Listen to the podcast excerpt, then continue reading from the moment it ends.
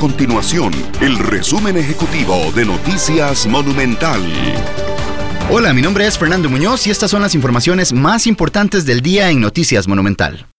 Los casos por el nuevo coronavirus se elevaron el lunes a 801 en Costa Rica. En las últimas 24 horas se sumaron nueve casos y los contagiados ya se registran en 68 cantones. Además, el Ministerio de Salud contabilizó nueve casos adicionales de transportistas a quienes se les negó el ingreso al país tras dar positivo en la prueba de COVID-19. Sin embargo, no fueron registrados en las estadísticas del país por no haber ingresado al territorio nacional.